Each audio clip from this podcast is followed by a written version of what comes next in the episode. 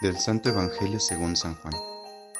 En el principio ya existía aquel que es la palabra, y aquel que es la palabra estaba con Dios y era Dios. Ya en el principio él estaba con Dios. Todas las cosas vinieron a la existencia por él, y sin él nada empezó de cuanto existe. Él era la vida, y la vida era la luz de los hombres. La luz brillaba en las tinieblas, y las tinieblas no la reconocieron hubo un hombre enviado por Dios que se llamaba Juan. Este vino como testigo para dar testimonio de la luz, para que todos creyeran por medio de él. Él no era la luz, sino testigo de la luz. Aquel que es la palabra era la luz verdadera que ilumina a todo hombre que viene a este mundo. En el mundo estaba, el mundo había sido hecho por él, y sin embargo el mundo no lo reconoció. Vino a los suyos, y los suyos no lo recibieron.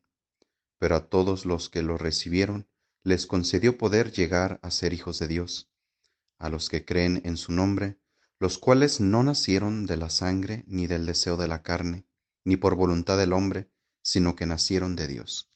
Y aquel que es la palabra se hizo hombre y habitó entre nosotros. Hemos visto su gloria, gloria que le corresponde como a unigénito del Padre lleno de gracia y de verdad.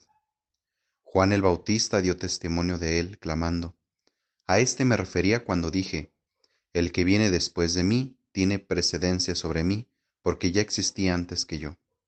De su plenitud hemos recibido todos gracia sobre gracia, porque la ley fue dada por medio de Moisés, mientras que la gracia y la verdad vinieron por Jesucristo. A Dios nadie lo ha visto jamás. El Hijo unigénito que está en el seno del Padre, es quien lo ha revelado. Palabra del Señor. Te saludo nuevamente, amigo, amiga de Jesús para Millennials, en este último día del año civil, donde la palabra de Dios en este tiempo de Navidad nos invita a reflexionar sobre la luz, sobre el testimonio. ¿Cuántos de nosotros en nuestra vida hemos necesitado de que alguien nos ayude a crecer como personas que nos dé aliento, que nos dé fuerzas. Esa luz que viene de Jesús, esas formas de hablar, de acercarse, de apoyarnos para poder encontrar ánimo dentro de nosotros mismos. Porque la luz que brilla en las tinieblas, que hemos escuchado en este prólogo del Evangelio de Juan, nos acerca al misterio de la encarnación, al misterio de ser testigos de aquel que se ha hecho como nosotros para enseñarnos el camino hacia el Padre. Dice el apóstol evangelista, vino a los suyos y los suyos no lo recibieron, porque Él se ha hecho de nuestro linaje, Él se ha hecho un ser humano como nosotros, y así nos ha divinizado. Pero nosotros somos capaces en nuestra propia libertad de rechazar esa luz que viene a iluminarnos.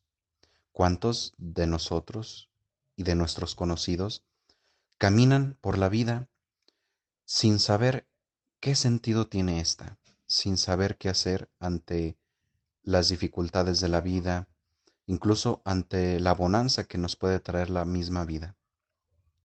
Seguramente muchas personas en esta noche vieja harán algunos rituales o harán algunos propósitos para Año Nuevo, buscando salud, dinero, muchas otras cosas que aparentemente necesitamos.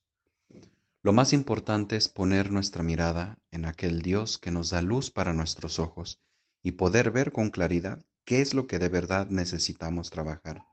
Y no solamente hacer rituales para el amor, rituales para el dinero, sino ver en el fondo qué es lo que necesitamos para conseguir esas bendiciones que necesitamos en nuestra vida. Amigo, amiga de Jesús para millennials, te deseamos en esta noche vieja que puedas dejar atrás aquello que no te deja caminar, que no te deja seguir adelante en el camino de la vida y que puedas abrazar la nueva vida que nosotros estamos recibiendo en este año nuevo. Pues muchas felicidades, que en este año Dios te colme de bendiciones.